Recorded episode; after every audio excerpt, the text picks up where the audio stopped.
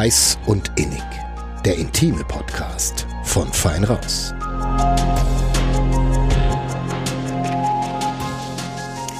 Hi, ihr hört Heiß und Innig, den intimen Podcast vom Verlag Nürnberger Presse. Mein Name ist Lena Wölki. Und mein Name ist Johannes Alles. Und heute werden wir euch die besten Tipps rund um das Thema Online-Dating geben.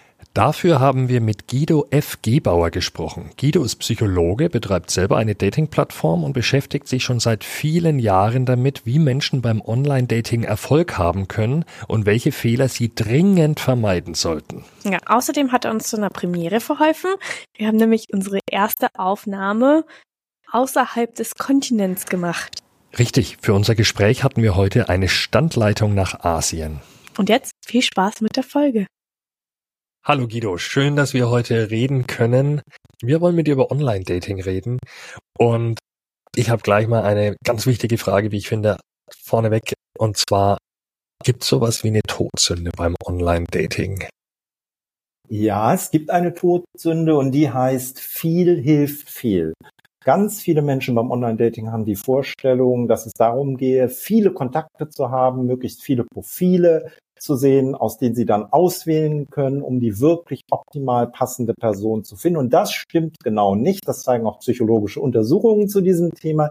Die zeigen nämlich, mit steigender Auswahl kommt es zu einem sogenannten Choice Overload. Choice Overload bedeutet, dass es uns immer schwerer fällt, aufgrund der vielen Alternativen die richtige Entscheidung zu fällen. Und so werden die Entscheidungen tatsächlich schlechter. Die laufen dann ganz blitzschnell ab, zum Beispiel nur noch sekundenbezogen nach einem Foto. Und zudem führt dieser Choice Overload außerdem dazu, dass wir mit wachsender Anzahl an Alternativen immer unzufriedener werden mit allen Alternativen. Und so wird unsere Bindungsentscheidung am Ende erschwert. Also das ist, glaube ich, die Todsünde beim Online-Dating überhaupt. Und ich habe auch das Gefühl, dass damit ja auch manche Online-Dating-Seiten spielen, indem man dann Geld bezahlen kann, indem man immer mehr auch liken kann und sehen kann. Dabei ist das ja für die einzelne Person wahrscheinlich gar nicht hilfreich, wie du gerade schon gesagt hast. Absolut. Und äh, da gibt es noch ein weiteres Problem, nämlich wenn äh, besonders viele Profile als Anreiz gegeben werden, wirkt das erstmal als eine Belohnung. Denn die NutzerInnen freuen sich natürlich immer, wenn wieder ein neues Profil, vielleicht noch möglichst ein attraktives Profil vorgestellt wird. Nur ist leider diese Belohnung überhaupt nicht assoziiert mit dem echten Erfolg, nämlich mit der Partnerfindung, die ja ein seltenes Ereignis ist, was dann viel später stattfindet. Und so werden die NutzerInnen im Grunde immer dafür belohnt, dass sie sich immer wieder auf neue Profile einlassen, wodurch sie von der Partnerfindung am Ende Ende abgelenkt werden können.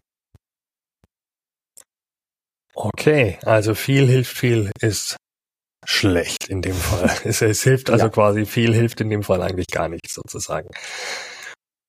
Du hast dich eingehend äh, beschäftigt mit dem Thema ähm, und hast auch eine ganze Liste an Geboten äh, oder Grundregeln äh, des Sucherfolgs ähm, aufgestellt. Bevor wir da ins Detail gehen und über die reden und darüber sprechen eben und auch eben von dir die Tipps hören, ähm, wie man den Erfolg hat auf einer Online-Dating-Plattform, will ich dich aber zunächst mal fragen, wie bist du dazu gekommen? Gut, ich bin selbst Psychologe und mich hat das Thema Beziehungen schon während des Studiums interessiert und dieses Interesse habe ich dann fortgesetzt und habe zusammen mit Kolleginnen 2006 eine psychologisch orientierte Kennenlernplattform Gleichklang gegründet. Und seitdem bin ich für diese Plattform weiter tätig und insofern trifft mich das Thema sozusagen jeden Tag im Alltag. Verstehe. Okay. Und das heißt, nachdem du, wie, wie, wie lange hast du, wie, wie lange betreibst du die Plattform schon? Jetzt schon 17 Jahre. Ja, also das heißt, du hast mit dieser Plattform reichlich Erfahrung sammeln können und äh, von dieser Erfahrung hoffentlich profitieren unsere Hörerinnen und Hörer jetzt dann heute. Und ich denke, diese Erfahrungen, die du da gesammelt hast, sind auch die Grundlage für äh, deine, ja, deine Grundregeln, die du aufgestellt hast. Ist das richtig? Richtig, das sind einerseits eben Beobachtungen, die wir gemacht haben und auch Rückmeldungen von Mitgliedern und andererseits sind es insbesondere auch Umfragen, wo wir einfach Mitglieder nochmal gefragt haben nach ihrem Datingverhalten, nach ihren Einstellungen und das haben wir dann wiederum auch korreliert mit Erfolgsaussichten. Und so sind wir Darf ich dann mal gleich fragen, Du hattest ja gerade gemeint, viel hilft nicht viel. Wie versuchst du da die Waage zu halten, dass man den Usern praktisch eine Auswahl bietet, ohne sie mit einer zu großen Auswahl zu überfordern? Ja, das ist in der Tat auch nicht ganz einfach, wobei natürlich bei unserer Plattform das auch wiederum nicht so schwer ist, weil wir ja auch eine eher kleine Plattform sind, die sich so an ganz spezielle Leute, die es sehr, sehr ernst meinen mit der Partnersuche wendet. Aber grundsätzlich ist das Vorgehen so, dass einfach aufgrund eines Algorithmus ganz viele Personen füreinander von Anfang an ausgeschlossen werden, eben weil bestimmte Werthaltungen, Grundvorstellungen, Ideen zur Beziehungsgestaltung etc. gar nicht zueinander passen und dadurch reduziert sich einfach die Anzahl der Profile sowieso sehr stark. So kommt es zu einer zeitlichen Streuung, die sich äh, günstig auswirkt, letztendlich auf die Erfolgsaussichten. Mhm. Okay. Ähm, du hast gerade schon gesagt, eine kleine Plattform für Menschen, die es sehr ernst meinen mit äh, der Beziehungssuche.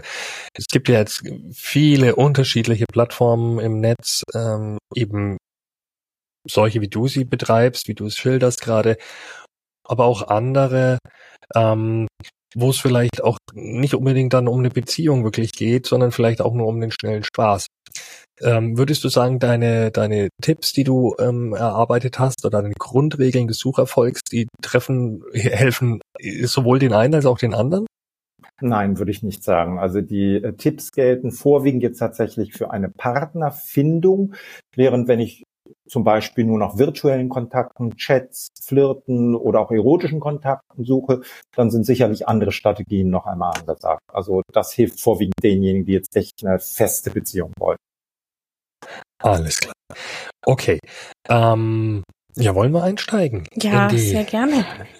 Bin schon ganz gespannt. Ähm, wir überlassen mal dir, äh, sag uns doch mal vielleicht eine, eine, eine, eine Grundregel, ein, ein, ein Gebot, wie du sie auch nennst, ähm, das dir besonders am Herzen liegt. Ja, ein Gebot, was mir tatsächlich besonders am Herzen liegt, ist, äh, dass wir vermeiden sollten, bei unserer Partnersuche unsere alten Fehler zu wiederholen. Es gibt nämlich eine Tendenz von uns Menschen, das zeigen auch wiederum Studien, dass wir uns immer wieder Personen suchen, die unseren Ex-PartnerInnen ähnlich sind. Und das ist natürlich wunderbar, wenn wir eine glückliche, zufriedenstellende Beziehung hatten, aber das ist meistens gar nicht der Fall, weil meistens suchen wir nämlich neue PartnerInnen, weil es zu einer Trennung kam, weil wir unzufrieden in unseren Beziehungen waren. Und da gibt es dann ein oft gar nicht so reflektiertes Verhalten oder so eine Tendenz, dass wir immer wieder tatsächlich nach solchen Personen und Mustern suchen, die wir schon kennen. Und das ist bei der Partnersuche natürlich schade. Da ist es wichtig, die eigenen Bedürfnisse und Wünsche noch einmal zu reflektieren, auch die vorherigen Beziehungen und dann eben auch darauf zu achten, was wir nicht noch einmal wollen und das bei der Suche dann tatsächlich auch zugrunde zu legen. Wie ist das denn, also wenn ich, man nimmt jetzt in dem Fall an, da war jemand in der Beziehung und es ging nicht gut aus und die haben sich dann getrennt. Ähm, oft geht's ja, oder ich habe das auf jeden Fall schon erlebt, dass manche Menschen dann unbedingt die nächste Beziehung haben wollten. Das ist wahrscheinlich aber auch ein Punkt, der die ganze Suche nicht unbedingt erleichtert, oder würdest du das anders sehen? Ganz genau, und damit bist du auch gleich bei einem der weiteren Gebote, nämlich kein Zwang zur Beziehung. Und auch dieses Gebot ist wirklich von großer Wichtigkeit. Es gibt viele Menschen, die haben den Eindruck, wir müssen unbedingt, insbesondere ab einem bestimmten Alter, in einer festen partnerschaftlichen Beziehung sein, weil zum Beispiel alle Freunde eine Beziehung haben, Bekannte, Familienkreis etc. Und dann fühlen die sich nicht ganz normal oder nicht wohl, äh, Single zu sein. Und das ist ganz falsch. Wir können auch als Single äh, zufriedenstellend und sinnerfüllt erfüllte Alltage uns gestalten und haben deshalb auch eigentlich überhaupt keinen Zeitdruck, um eine neue Beziehung zu finden. Und es ist wichtig, sich auch diese Zeit zu nehmen.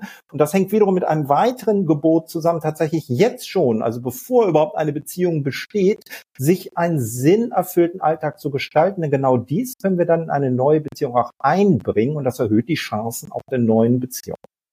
Okay, also quasi, man muss, ist da sind wir wie bei dem, bei dem Punkt, dass irgendwo ja jeder so ein Stück weit selbst seines Glückes Schmied ist und sich für, sein, für eine Sinnerfüllung für sich suchen muss und, und, und nicht die, nicht die eben in den, in dem, in dem neuen Partner oder der neuen Partnerin finden will. Genau, jedenfalls nicht ausschließlich. Ich meine, wir alle finden natürlich auch in einer neuen Beziehung, wenn die glücklich und tragfähig ist, ein Stück weit äh, Zufriedenheit und neuen Sinn. Das gehört ja auch dazu, dass wir gemeinsam wiederum auch noch mehr sind als die Teile, auch wieder Neues aufbauen. Aber wenn wir ausschließlich glauben, in einer Beziehung unsere Rettung zu finden, dann laufen wir Gefahr, in abhängige Muster zu gelangen, uns vorschnell zu entscheiden und auch unsere Beziehung einfach nicht funktional positiv zu gestalten. Okay, gut, also da geht es jetzt quasi, wir haben äh, gerade über das äh, davor gesprochen letztendlich. Genau. Ne? Also wie, wie mhm. die, die Grundlage des Suchens. Ähm, wenn jetzt jemand auf die Suche geht, ähm, auf einer Online-Plattform, wie sollte er sich darstellen? Wie sollte er sich nicht darstellen? Ja, da gibt es auch ein Grundgebot und das heißt, oder das Wichtigste zu diesem Thema, zu dieser Frage heißt, Authentizität ist Trumpf. Es geht also genau nicht darum, wie viele übrigens denken, sich möglichst positiv und interessant darzustellen, damit wir viel Resonanz erhalten.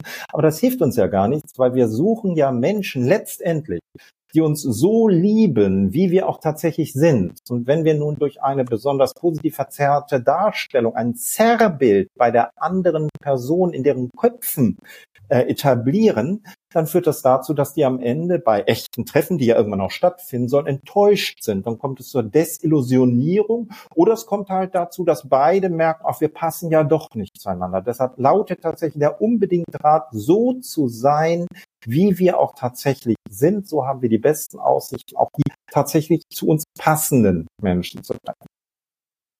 Und das Ganze jetzt eben sowohl auf, auf, auf die Art, wie ich mich darstelle, vielleicht oder was ich über mich schreibe, was ich, was ich von mir preisgebe, als auch ähm, auf, auf Fotos bezogen, könnte ich mir vorstellen. Genau, auf, auf beides, absolut auf beides bezogen. Auch beim Foto gilt eben nicht, äh, das absolut attraktivste auszuwählen, sondern wir sollten unsere Fotos so auswählen, dass wir selbst und auch andere, wir können ja auch Freunde befragen, etc., zu dem Eindruck gelangen, ja, die Fotos zeigen uns so, wie wir auch wirklich sind. Das ist wahrscheinlich gar nicht so einfach, weil man sich natürlich denkt, ach, aber da habe ich so einen anderen Blick drauf, da gefalle ich mir viel besser. Das will ich natürlich, aber du hast natürlich recht, ne?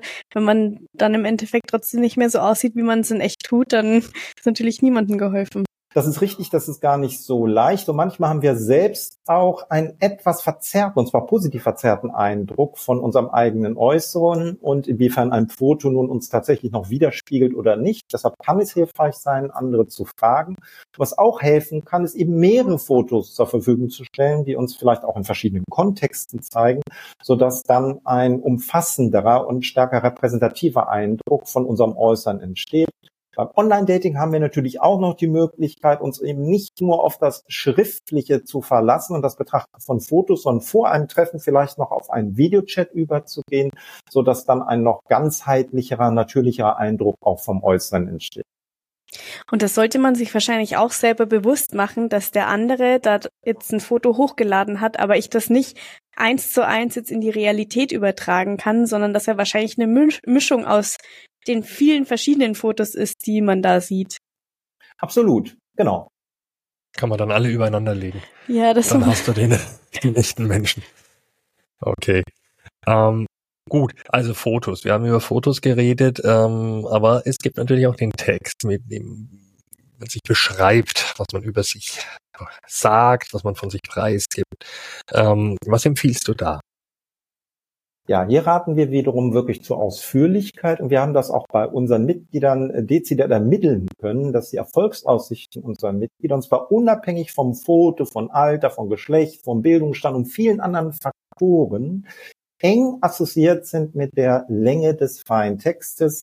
Und so ab 2000 Zeichen ist es dann optimal. Das heißt, längere Texte schaden äh, nichts, aber nutzen dann auch nicht mehr. Aber eine Steigerung bis zu 2000 Zeichen hört sich günstig aus. Im Grunde liegt das ja auch nahe, denn mit dem freien Text haben wir ja auch die Möglichkeit und die Chance, einfach mehr über uns zu erzählen, über unsere Interessen, über unsere Beziehungsvorstellungen, das, was wir suchen, über unsere Lebensgestaltung. Und letztendlich geht es bei der Partnersuche ja doch darum, dass zwei Menschen einander begegnen, die gemeinsam etwas miteinander aufbauen können. Und dazu können wir im freien Text viele Hinweise geben. Also nicht denken, möglichst knapp bleiben, wie manche das tatsächlich denken. Oder bei einigen Dating-Apps ist auch so, die beschränken den freien Text ganz stark, zum Beispiel auf maximal 500 Zeichen. Also immer das Ausschöpfen an Textmöglichkeiten, was auch zur Verfügung steht. Gibt es etwas, wo du sagen würdest, das sollte man in so einen freien Text vielleicht nicht reinschreiben? Das ist dann dann vielleicht doch eher was für die ersten Treffen? Also ich würde keine äh, absoluten, absolute Verbote würde ich jetzt nicht für den freien Text benennen, aber grundsätzlich gilt schon, dass für das Thema Partnersuche, wenn es jetzt zum Beispiel nicht um Erotikkontakte geht, es wenig Sinn macht und bei vielen dann einfach auch nicht gut ankommt, wenn wir das zu stark auf die Themen Sexualität beziehen. Die müssen oft im Grunde gar nicht erwähnt werden, wenn sie nicht eine besondere individuelle Rolle haben. Es geht darum, schon es zu fokussieren auf die eigene Person, auf die eigenen Interessen, auf die Beziehungsvorstellungen und auch auf eine freundliche Einladung in Kontakt zu treten. Das sollten die Hauptthemenschwerpunkte sein. Wahrscheinlich auch nicht auf jeden äh, so unbedingt äh, originell wie möglich zu wirken, weil ich habe das Gefühl, dass das dann auch schnell ganz blöd wirken kann, wenn der andere den Humor da nicht versteht oder so, sondern am besten einfach wahrscheinlich beschreiben, wie es ist. Genau, sich auf die Inhalte, sich auf die Inhalte in einer ja. authentischen Art und Weise beziehen. Das ist die Empfehlung für den Feind. Okay, gut. Ähm, das war so der Punkt. Äh, wie präsentiere ich mich? Wie stelle ich mich da, ähm, ja. so dass ich möglichst viel, ähm, ja, letztendlicher Erfolg habe?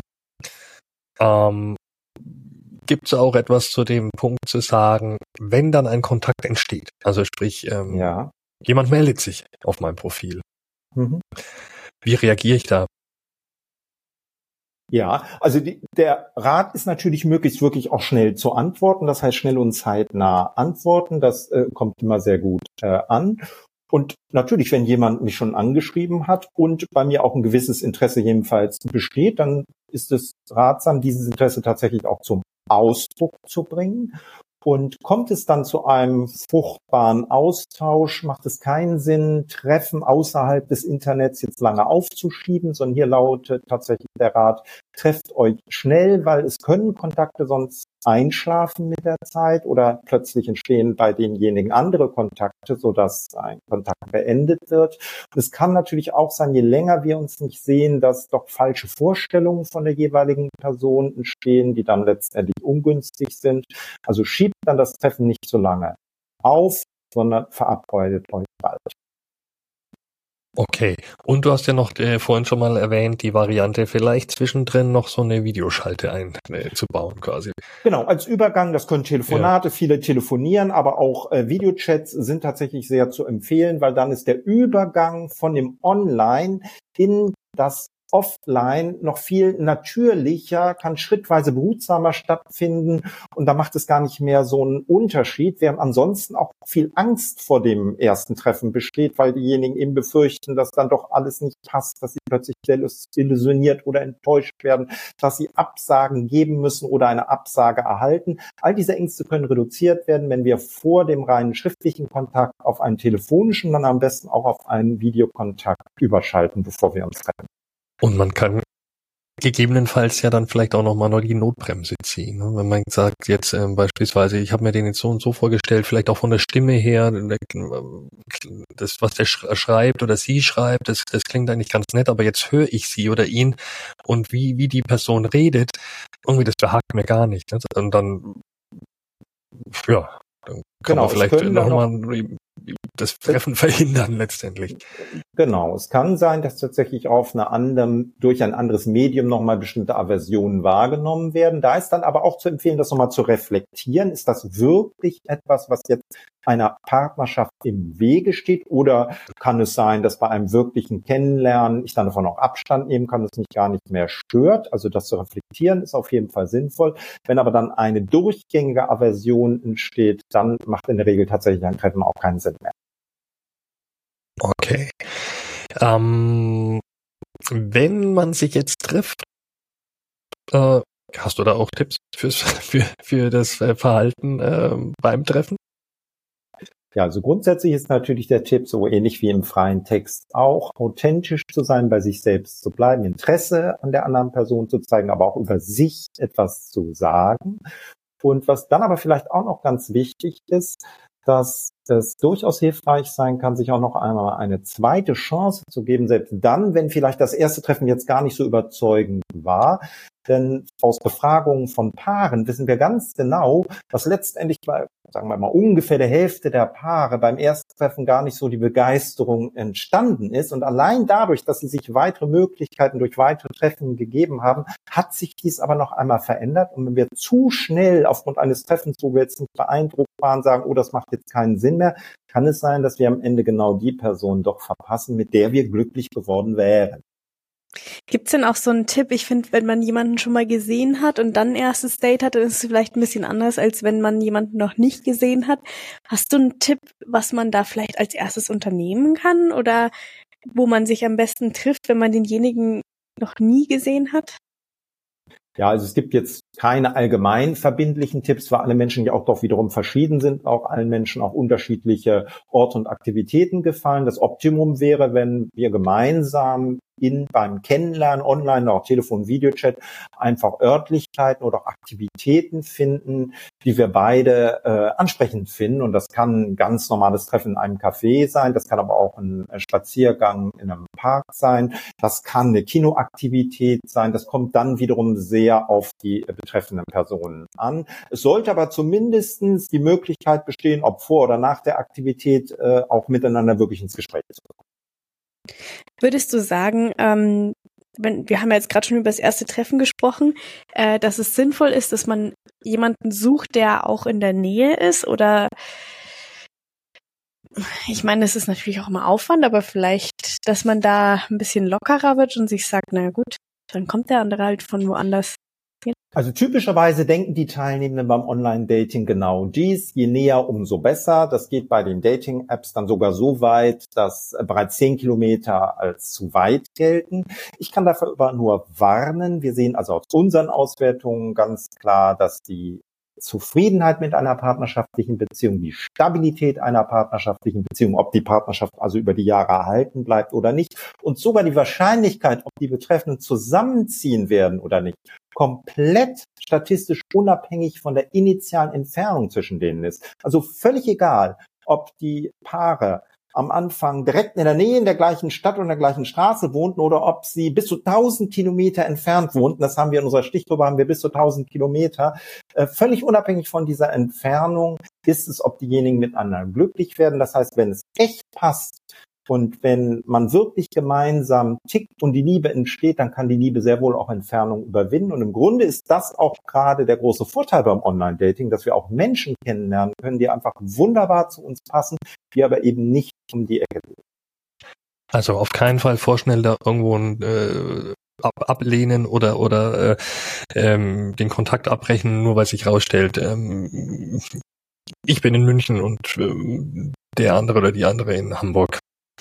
Ganz genau. Und im Grunde ist die Entfernung ein oberflächliches Kriterium für die Partnerfindung. Und da gibt es noch weitere oberflächliche Kriterien, auf die leider auch zu viel geachtet wird. Zum Beispiel die Körpergröße, die ist völlig irrelevant für das Beziehungsglück. Und solche oberflächlichen Kriterien versperren uns nur den Blick auf die wichtigen Merkmale und führen dazu, dass wir oftmals gerade die Menschen nicht kennenlernen, mit denen wir sehr gut zusammenleben könnten. Nun ist es ja auch so, es ist heute gar nicht mehr selbstverständlich, eine Partnerschaft zu finden, obwohl noch immer über 90 Prozent der Erwachsenen nach Umfragen eine Partnerschaft als eines ihrer wichtigsten Lebensziele bezeichnen, steigen die Single-Raten immer mehr an und das liegt sicherlich auch daran, dass wir uns zu stark an oberflächlichen Merkmalen orientieren und dadurch unsere Chancen nicht nutzen, die in Wirklichkeit da sind. Das ist interessant, dass du das sagst, weil tatsächlich habe ich auch schon äh, immer wieder Sätze mal aus dem Bekanntenkreis irgendwo von Menschen gehört, die eben genau so etwas dann aber sagen, eben, also so, also man darf auf keinen, also wenn eine Frau, Frau sagt sowas wie, man, man darf auf keinen Fall kleiner sein als ich oder, äh, ja. also habe ich, habe ich immer wieder mal gehört und da würdest du dringend davon abraten, davon äh, sich auf sowas, äh, ja, quasi festzulegen. Da würde ich dringend davon abraten. Es hat keine Basis in der Realität. Es gibt keinerlei Hinweise darauf, dass wir wirklich in partnerschaftlichen Beziehungen glücklich oder unglücklicher werden, weil unsere PartnerInnen so und so viel Zentimeter größer oder kleiner sind. Das sind geschlechtstypische Rollenerwartungen, die eigentlich auch hätten längst überwunden sein können. Und wir können lernen, davon tatsächlich Abstand zu nehmen. Würdest du dann äh, sowas wie Kinderwunsch oder der Wunsch nach einer Ehe in sowas einkategorisieren oder würdest du sagen, na, das sollte aber vielleicht schon passen? Ja, das würde ich nicht darin einkategorisieren tatsächlich. Also die Fragestellung, ob wir Kinder gemeinsam haben wollen, was ja auch bedeutet, dass wir sehr, sehr viele Jahre um uns dann gemeinsam um die Erziehung der Kinder bemühen, das ist ja keine oberflächliche Fragestellung, sondern das greift ja ganz tiefgreifend in unsere Alltagsgestaltung ein. Und es gibt tatsächlich Menschen, für die sind Partnerschaft und Kinder extrem eng miteinander verbunden. Das heißt, für die bedeutet es, sich auf eine Beziehung jetzt einzulassen und eine Beziehung nochmal neu zu beginnen, auch eine Familie zu begründen. Und dann gibt es aber wiederum andere, die aus verschiedensten Gründen genau dies nicht möchten. Und wenn nun ausgerechnet diese gegengesetzten Vorstellungen zueinander finden, dann äh, ist es sehr schwierig, eine wirklich beidseitig glückliche und erfüllte Beziehung aufzubauen. Äh, Heirat ist natürlich nicht ganz so tiefgreifend jetzt wie der Kinderwunsch, weil die Heirat an sich greift ja nicht ganz so tiefgreifend ein. Trotzdem sagt es auch noch mal etwas aus über unsere Grundeinstellung, über unsere Vorstellungen von Beziehungen, die ja doch zueinander passen sollten. Und wann komme ich denn mit sowas wie einem Kinderwunsch um die Ecke? Schreibe ich das schon rein in meinen Text auf der Plattform? Äh, Mache ich das beim ersten Date? oder äh, lieber dann doch erst äh, nach dem vierten oder fünften? Ja. Bei uns geht das natürlich in den Vermittlungsalgorithmus ein. Das heißt, bei uns ist es tatsächlich so, dass die äh, Partnersuchenden angeben, ob sie einen Kinderwunsch haben, ob sie Kinder ausschließen oder ob sie da diesbezüglich noch offen eingestellt sind. Und wenn jemand einen Kinderwunsch ausschließt und wenn die andere Person dezidiert einen Kinderwunsch hat, dann folgt der Vorschlag an erst. Und das ist ja auch sinnvoll. Ne? Insofern geht es bei uns in den Matching-Algorithmus ein. Äh, wenn ich jetzt anderswo jemanden kennenlerne, wo es so einen Matching-Algorithmus gar nicht gibt, dann macht es durchaus Sinn, auch schon relativ schnell beim Kennenlernen, ob online oder beim ersten Treffen zu sagen, du, ich stelle mir eine Beziehung so vor, dass äh, wir auch gemeinsame Kinder haben. Wie siehst du das? Mhm. Also nicht zu lange warten, um dann vielleicht auch große Enttäuschungen zu vermeiden. Nein, weil es gibt, äh, genau, weil es gibt ja tatsächlich auch viele Partnerschaften, die genau daran scheitern. Das kann zu sehr viel Leid und seelischen Schmerzen führen. Und das macht ja keinen Sinn, äh, das äh, nicht zu verhindern, wenn wir es verhindern können. Klar. Okay. Ich habe mich noch gefragt, äh, oft ist es ja mal so, dass man vielleicht da Kommunikationsschwierigkeiten hat oder vielleicht Sachen falsch versteht, also dass Irritationen auftreten zwischen den beiden Menschen, die sich da kennenlernen. Und da frage ich mich, wie wichtig muss man sowas gewichten? Also es kann natürlich sein, dass es eben nur eine Kleinigkeit war, aber dass mich das trotzdem sehr stört. Und wie gehe ich damit am besten um? Ja, es gehört quasi zur Normalentstehung von partnerschaftlichen Beziehungen, dass in der ersten Phase des Beziehungsaufbaus es verstärkt zu Turbulenzen und Irritationen kommt. Und das lässt sich im Grunde auch sehr gut und leicht verstehen, denn wir kennen uns ja noch nicht wirklich. Wir haben uns ja gerade erst kennengelernt und insofern gibt es noch viele Dinge, die uns über die andere Person erst einmal überraschen. Und diese Überraschungen treten dann eben auch im zeitlichen Verlauf auf und nicht alles, was wir an der anderen Person jetzt kennenlernen, wird uns auch freuen. Und gleichzeitig kennen wir auch unsere Kommunikationsstrategien etc. noch gar nicht so gut und unsere, was wir wirklich mit den Dingen meinen, die wir sagen, so dass auch dies noch einmal ein Anlass zur Irritation sein kann. Also da heißt es erstmal mit Irritation und Turbulenzen der Kennenlernphase können wir gelassen umgehen und dann eben versuchen, die gemeinsam zu klären. Und wenn dies gelingt, dann kommt es auch zum Vertrauensaufbau und dann vertieft sich sogar eine Beziehung. Hm. Ich kann mir auch vorstellen, dass es sowieso schwierig ist, wenn man am Anfang nur hin und her schreibt, äh, dass man da auch wirklich erkennen kann, was der andere jetzt damit meint. Also wenn ich spreche, ist es vielleicht ein bisschen einfacher herauszufinden, aber über Text ist ja nicht unbedingt immer so einfach. Fehlen so die Zwischentöne manchmal. Ja. Es können natürlich auch beim Sprechen Irritationen und Missverständnisse auftreten. Und auch beim Sprechen kommunizieren wir oft ja gar nicht direkt, sondern indirekt. Das hängt dann viel mit Gestik und Mimik zusammen. Das gibt uns einerseits mehr Informationen, aber auch eine höhere Informationsunsicherheit, weil wir Dinge natürlich auch falsch interpretieren können. Also letztendlich kommen wir nicht daran vorbei, uns im Alltag tatsächlich kennenzulernen, dann auch wirklich zu erfahren, wie wir ticken und auf dieser Basis dann eine Beziehung aufzubauen oder uns eben doch äh, dazu zu entscheiden, dass eine Beziehung zwischen uns keinen Sinn macht. Ab wann sollte man denn dann das Schreiben mit den anderen einstellen? Also mal angenommen, man hat vielleicht ja. ein oder zwei, die man ganz gut findet. Ähm, ab wann sagt man dann dem anderen, du, ich will mich jetzt lieber mal auf jemand anderen konzentrieren? Also hier lautet der Rat tatsächlich, die Mehrgleisigkeit relativ früh aufzugeben. Und zwar in dem Moment, wo ich merke, dass sich ein Kontakt vertieft, wo daraus könnte etwas werden, ist es schädlich, wenn wir weitere Kontakte auch noch fortsetzen, weil es besteht die Gefahr, dass wir dann wieder in so eine Entscheidungsblockade hineingeraten und äh, deshalb letztendlich uns auf eine Bindung gar nicht einlassen. Und äh, daher ist die Empfehlung tatsächlich dann den anderen Personen schlichtweg zu sagen, du bei mir entwickelt sich gerade etwas und ich möchte nicht mehr gleisig fahren. Sollte es doch nicht zu einer Beziehung kommen, melde ich mich aber noch einmal. Und da sind die anderen auch überhaupt nicht böse drauf. Im Gegenteil, das ist ja sogar, spricht für einen guten Charakter, weil einfach deutlich wird, wie ernsthaft ich es mit der Partnersuche meine. Und sollte dann tatsächlich keine Beziehung aus dem sich vertiefenden Kontakt entstehen, dann können wir uns auch wieder ganz gelassen bei den vorigen Kontakten zu Wort melden.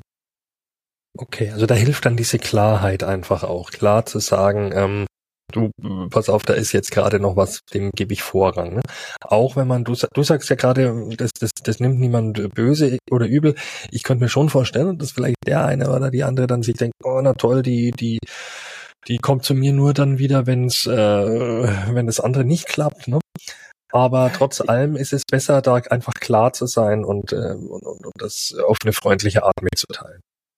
Da hast du natürlich recht und wir sind ja auch alle verschieden und dann gibt es natürlich doch die eine oder andere Person, die mehr oder weniger gekränkt darüber ist. Das stimmt schon.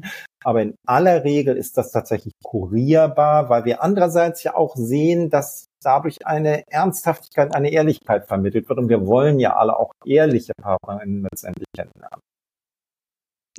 Ist es ein schlechtes Zeichen, wenn man sich, also wenn man sich vielleicht einfach nur vorstellen kann, ja, von unseren grundsätzlichen Punkten passt alles, aber es noch kein so ein, so ein starkes Gefühl für den anderen gibt?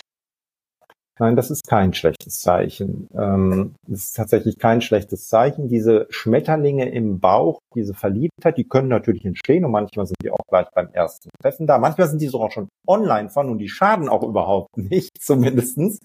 Aber wir sehen ganz genauso und ungefähr gleich häufig Verlaufsformen von Beziehungen, die eher mit einer Art Sympathie entstehen, die sich dann langsam über mehrere Begegnungen zur Liebe vertieft.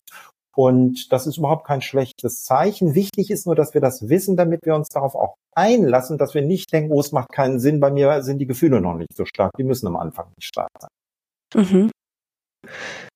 Ich würde gerne mal kurz mit euch zurückreisen in die Zeit vor, vor dem Internet, ähm, wo man sich noch ja. in der Disco kennengelernt hat oder noch früher beim Tanztee oder dergleichen.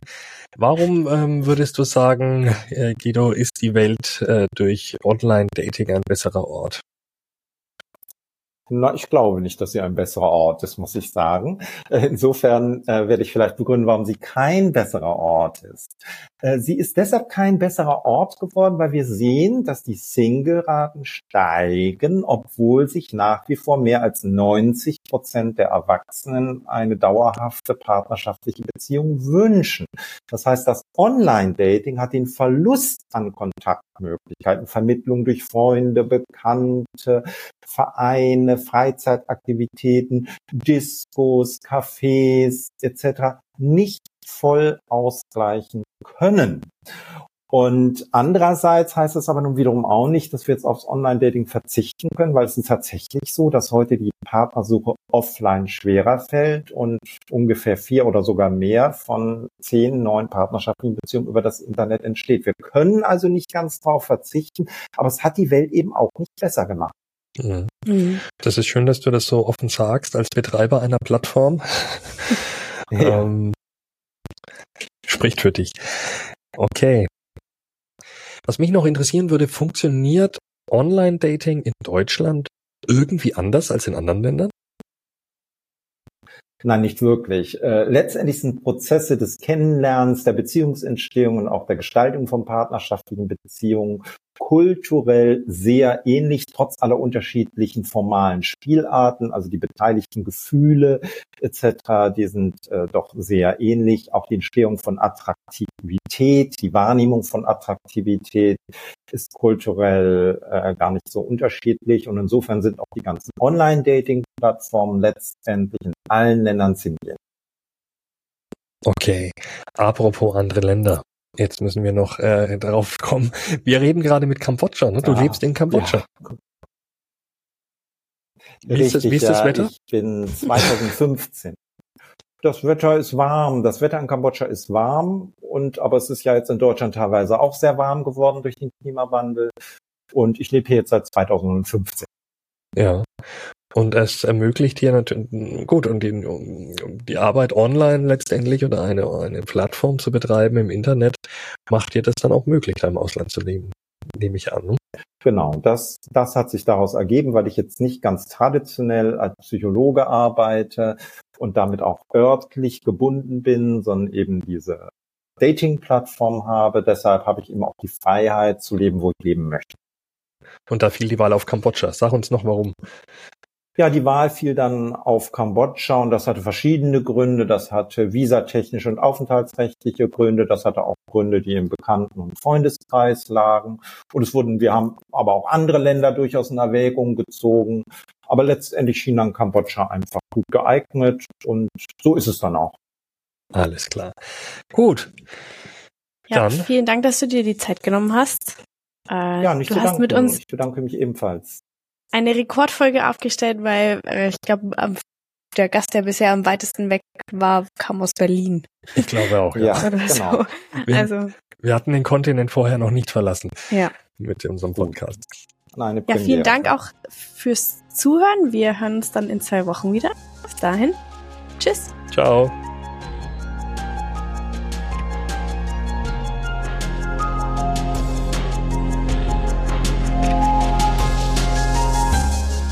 Mehr zu heiß und innig bei Feinraus und nordbayern.de.